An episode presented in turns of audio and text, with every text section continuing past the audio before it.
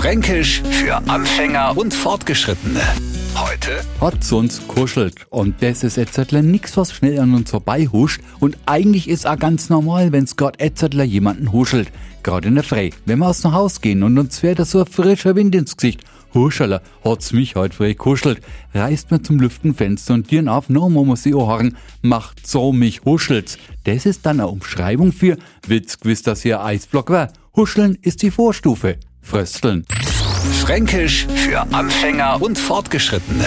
Täglich neu auf Radio F und alle Folgen als Podcast auf radiof.de.